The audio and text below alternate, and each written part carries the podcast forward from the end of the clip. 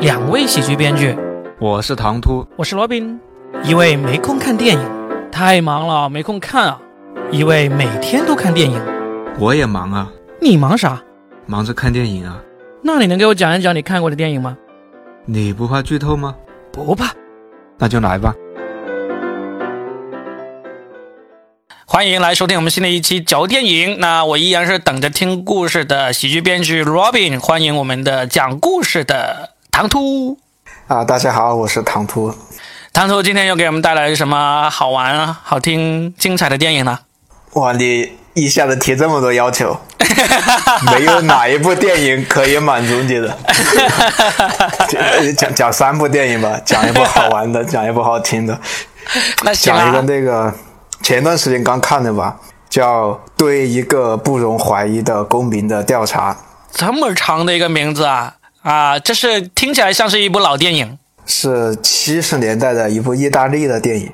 我也是在六月份上海电影节看的。哦，对，上海电影节刚刚结束，一般情况下也没有人会去看。对啊，你是因为抢不到票，所以只抢到了这一部吗？还是你真的就本来就想去看？没有没有，这一部是我第一。排在第一个抢票哇，好，这么特别，确实也是看完印象比较深的。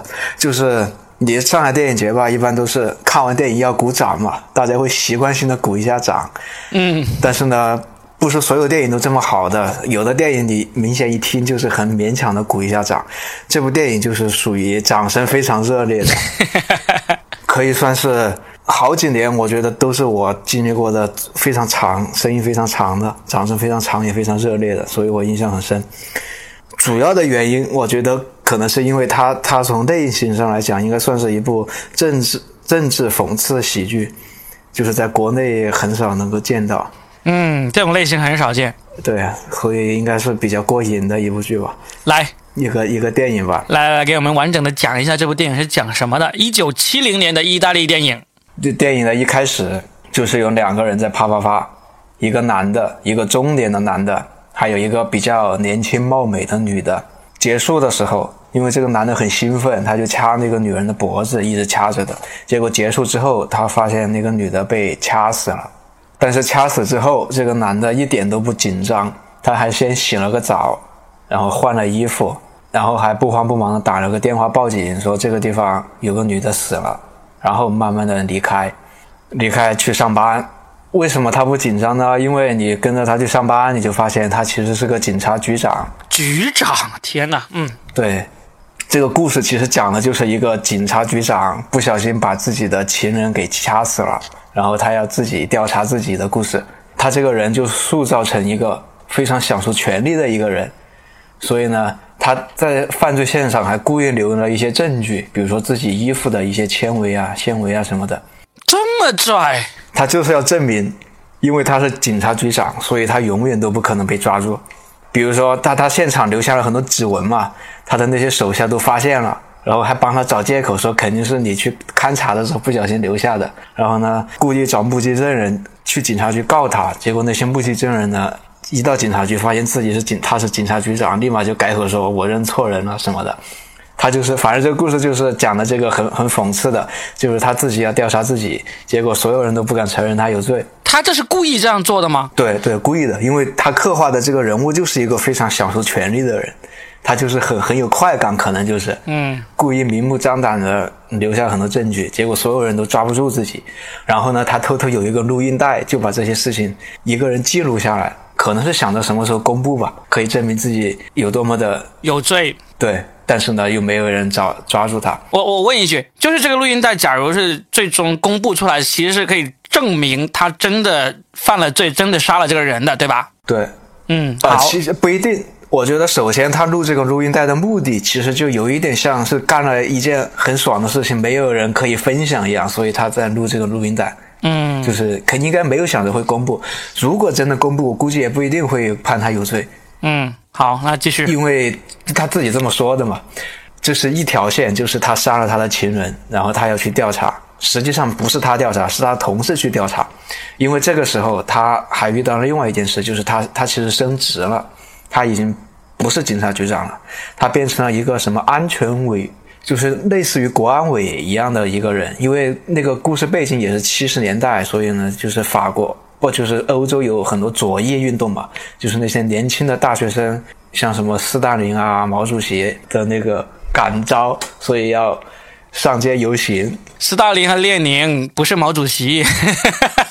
好好，继续继续。有有毛主席，还有吗？我这个电影之所以在国内就是看的时候大家很爽的原因，是因为就是有很多很多政治符号在里面，一般看不了。因为七十年代本身就是很疯狂的嘛。当警察的时候就是算是业绩比较好，所以让他去查这个事情。嗯，那这两条线索有什么关系呢？就是最后其实有一个大学生，就是他跟他的情人一直在交往嘛，后面他的情人好像爱上了别人，给他戴上绿帽子。给他戴绿帽子的那个人就是其中的一个大学生，啊，本来是政治上的斗争嘛，政府和反政府的斗争，最后变成了两个男人尊严的决斗，就是一个刚好是一个很很符号化，一个警察局长象征权力的人 和一个年轻的大学生，最后他们把这些大学生抓住了，因为这些大学生要搞爆炸，搞一些恐怖活动，就全部被抓住了，最后发现那个主谋就是他的那个。情人的情人就是那个大学生，就给他戴给他戴绿帽的那个人。嗯，对，所以最后这两个人就相见了，公仇和私仇都都在一起。最后就是因为审讯的时候，那个警察局长最后就发现他那个大学生给他戴上绿绿帽子，而且他的情人也经常经常在说，其实他在床上也没有那么好，所以可能不满足才找了那个大学生。最后他男人的尊严就被打败了，最后他心态就崩了。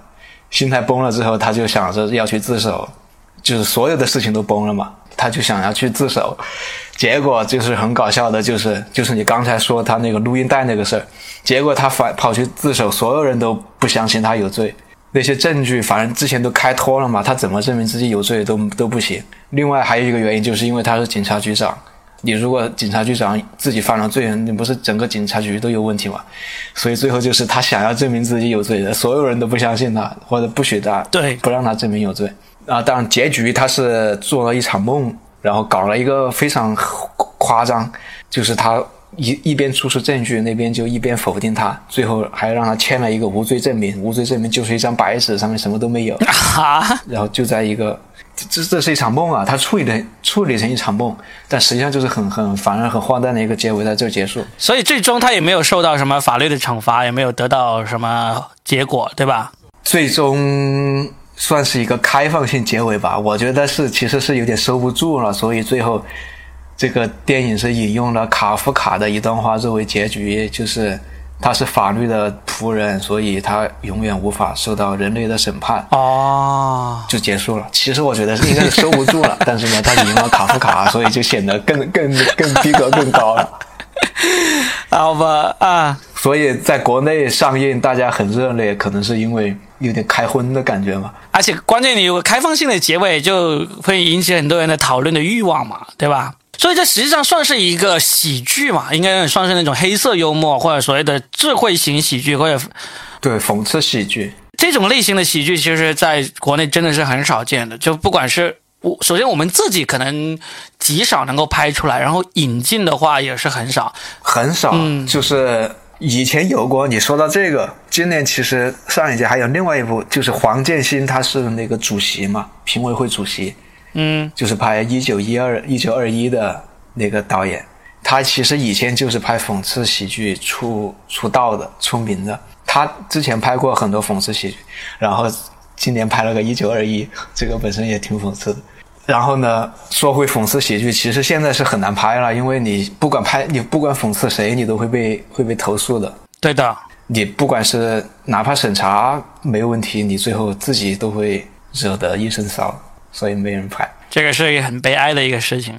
我最近就跟就跟讲段子一样。对啊，现在红线越来越多，其实都不是红线，就现在各种各样的线特别多，一不小心就会触犯到每某一类人。如果这一类人呢，又是数量稍微多一点，在网上有那个话语权的话，基本上你会就真的是很惨。对啊，而且最重要的是，就是你去举报啊，或者是形成一定的声量之后，你确实就会被被处理的，就会被。对的，删掉的，所以它是有用的，所以现在就越来越多的人会很享受这个过程。所以呢，今天我们说这一部呢，就是难得一见的讽刺喜剧，而且你说是在上影节，它是获得了非常真诚的、长久又热烈的掌声这样的一部电影，对吧？呃，名字很长，叫做呃，对一个不容怀疑的公民的调查。一九七零年意大利的片子，非常值得看。除了在上影节能够看到，我不知道国内有没有引进哈，就是如果国内有引进的话，可以在什么爱奇艺啊、优酷啊、B 站上面找一找。希望大家抓紧机会来看一看这种这么难得一见的讽刺喜剧。你你最后的话都说的，你说的最后我都我不都不知道怎么接了。你是故意要说去正版网对啊，就是？鼓励大家去看嘛，不然呢？不然呢？是吧？好难得啊！我我其实因为基本上你会看很多这种六七十年代的那种电影嘛，我而我是很害怕看这种电影的，所以呃，你是故意要提什么爱奇艺什么的吗？为什么我没有故意要提啊？为什么？